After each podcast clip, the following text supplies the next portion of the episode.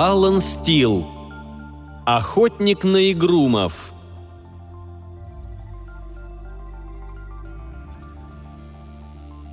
«Тут весь фокус в том», — говорит Джимми Рэй, — «чтобы не смотреть им в глаза».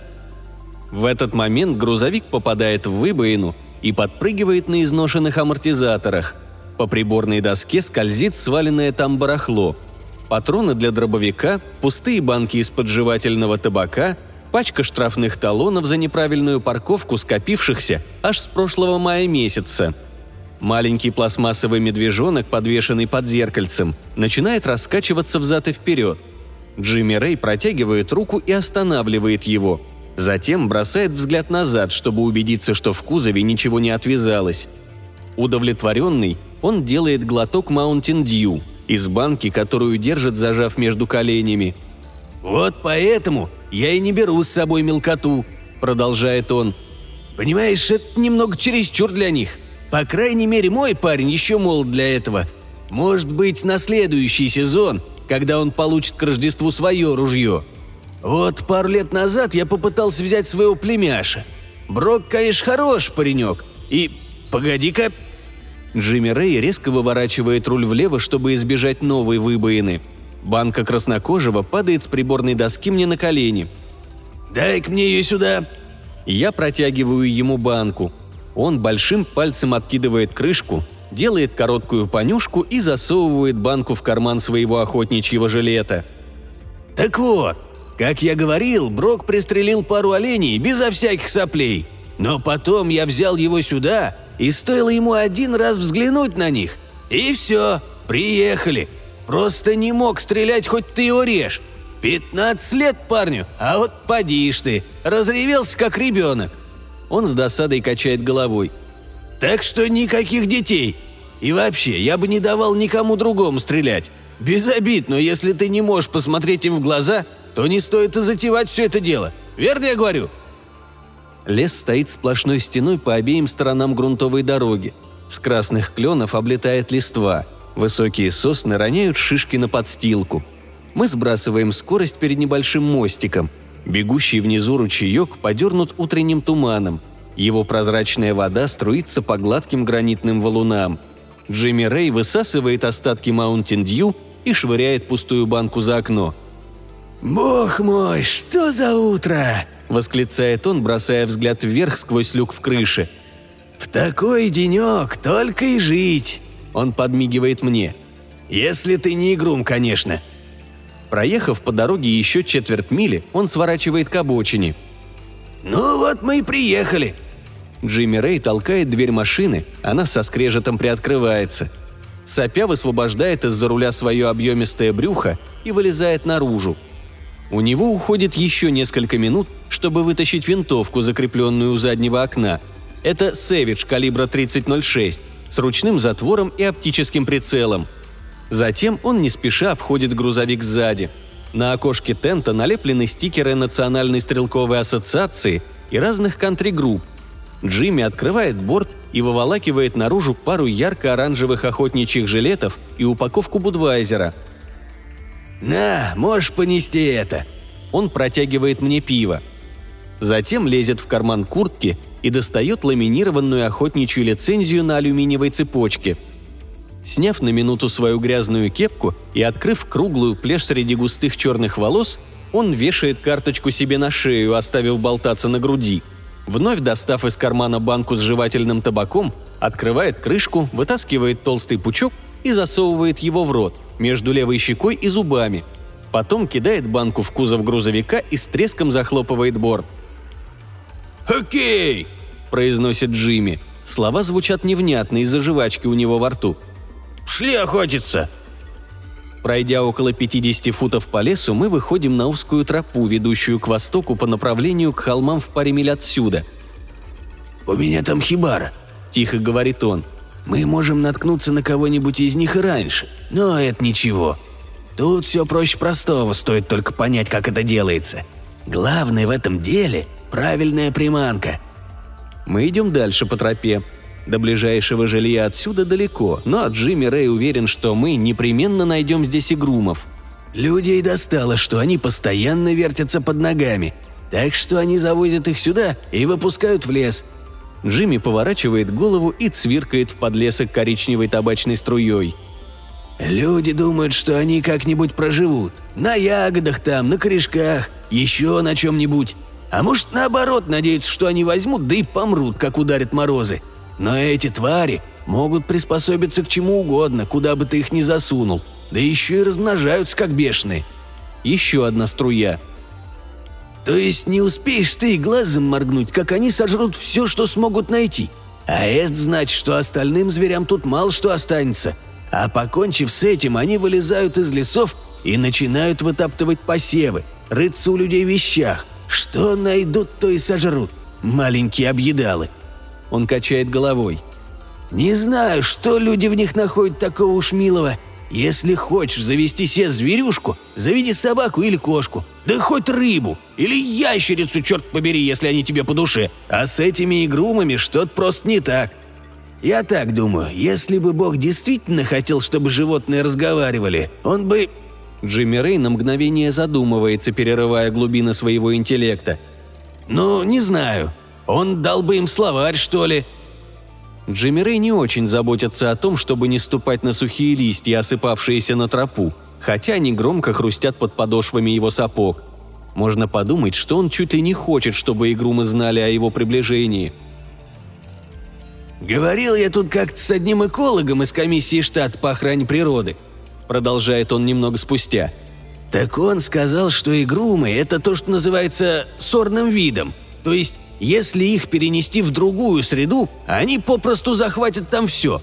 Точно как эти кудзу или тигровые мидии или эти рыбы, ну, ты знаешь, змееголовки. Те, что могут передвигаться по суше, которые сбежали на свободу в Мэриленде несколько лет назад. Вот эти игрумы такие же. Разница лишь в том, что их сделали при помощи этой био... как там ее... Биоинженерии. Вот-вот, биоинженерии. Так что теперь они умнее, чем просто медведи». Он оборачивает ко мне ухмыляющееся лицо. «Помнишь этот мультик? Я умнее, чем просто медведь. Я просто пищал от него, когда...» Внезапно он замирает на месте и умолкает. Я не знаю, что именно он увидел или услышал, но тоже останавливаюсь. Джимми Рэй обводит взглядом лес вокруг, вглядываясь в испещренные солнцем тени. Вначале я не слышу ничего – Затем, через какую-то минуту, в нижних ветвях клена в паре дюжин ярдов от нас раздается шорох, и до меня доносится тоненький песклявый голосок. «Пойдем поиграем! Пойдем поиграем!» «Конечно, конечно!» – бормочет Джимми Рэй. «Я с вами поиграю, ребятки, прямо сейчас!» Он с отсутствующим видом поглаживает ствол винтовки, словно это его любовница. Потом с ухмылкой оборачивается ко мне – «Пойдем.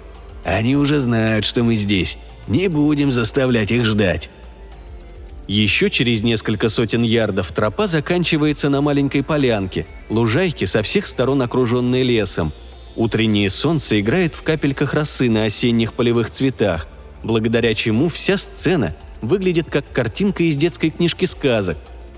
Посреди лужайки, как раз там, где он и должен быть, стоит маленький деревянный столик с четырьмя крохотными стульчиками по сторонам. Мебель из детского садика наподобие той, что можно найти в and Use. Вот только краска уже немного облупилась, а в доске въелись застарелые пятна крови. «Притащил сюда это барахло пару лет назад», — объясняет Джимми Рэй, двигаясь сквозь высокую траву по направлению к столику.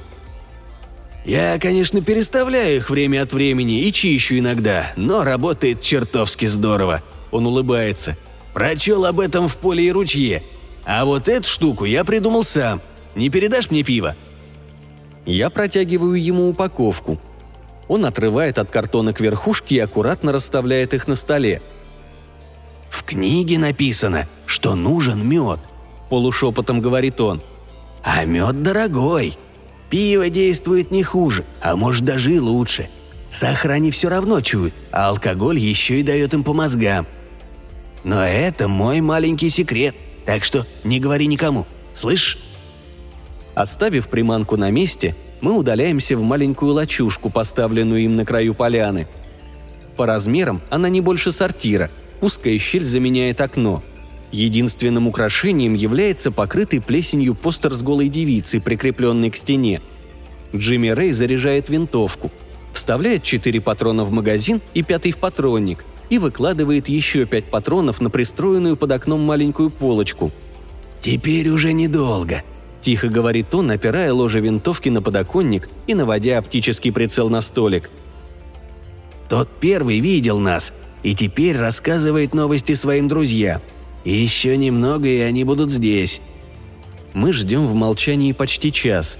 Джимми Рэй время от времени поворачивает голову, чтобы сплюнуть в угол лачуги, но в основном не отрывает глаз от столика. В хижине становится тепло, и я уже начинаю клевать носом, когда Джимми, постучав меня по руке, кивает в сторону окна. Вначале я не вижу ничего.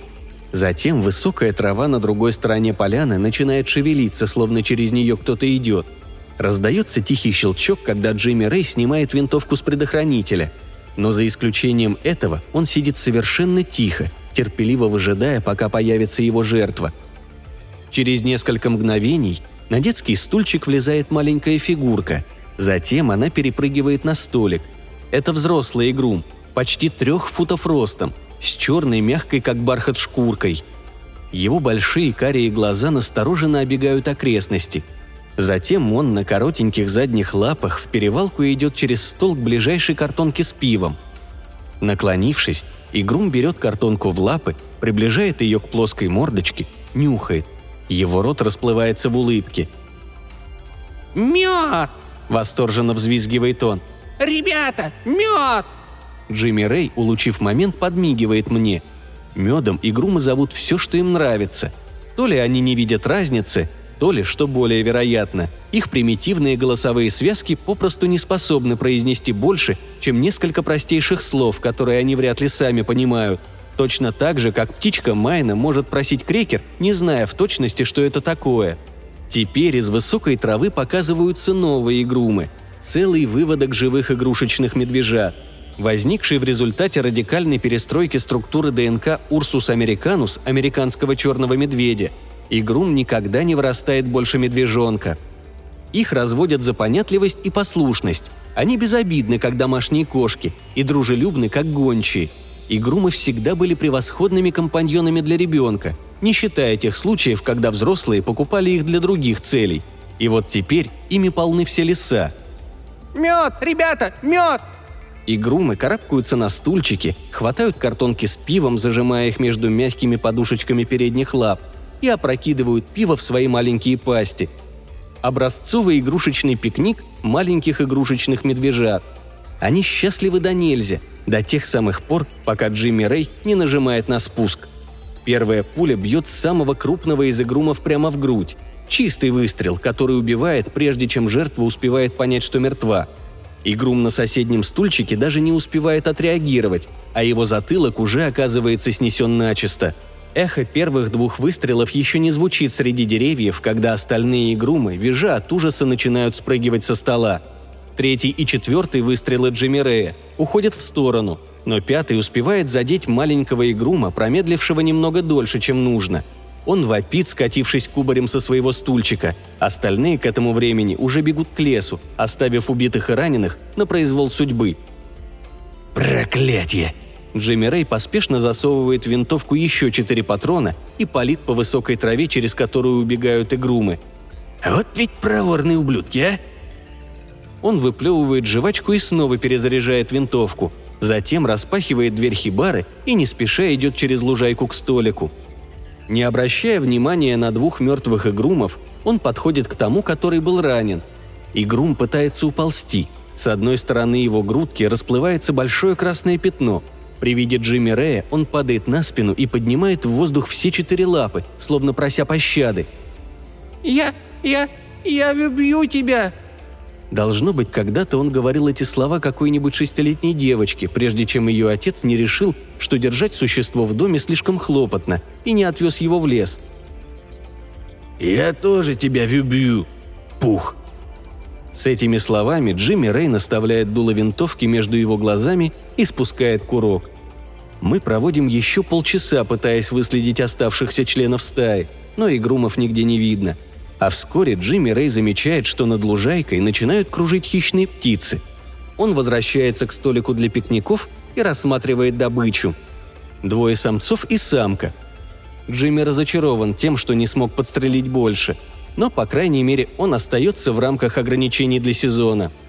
Он привязывает их за ноги к ветке, и вместе мы тащим трех мертвых игрумов обратно к грузовику. Сгружая два из трех трупов в кузов, Джимми Рэй безотчетно насвистывает старую песенку «Лайнард Скайнард». Тело самого большого из игрумов он привязывает к капоту, без особой цели, просто чтобы было чем похвастаться, когда он заглянет в бар, желая пропустить стаканчик по пути домой. Он доволен собой. Он раздобыл три шкуры, которые сможет продать скорняку, немного свежего мяса для своих собак и еще одну голову для коллекции в своей берлоге. Не так плохо, если подумать. Он забирается в грузовик, запихивает за щеку новую порцию краснокожего и сует диск в проигрыватель. «А знаешь, что самое смешное?» – спрашивает он меня, когда мы трогаемся с места. «В следующем месяце открывается сезон охоты на единорогов. Вот это будет потеха!» Он до отказа выжимает педаль, и мы уносимся прочь с привязанным к капоту мертвым игрушечным медвежонком и льющийся из динамиков «Sweet Home Alabama». В такой денек только и жить.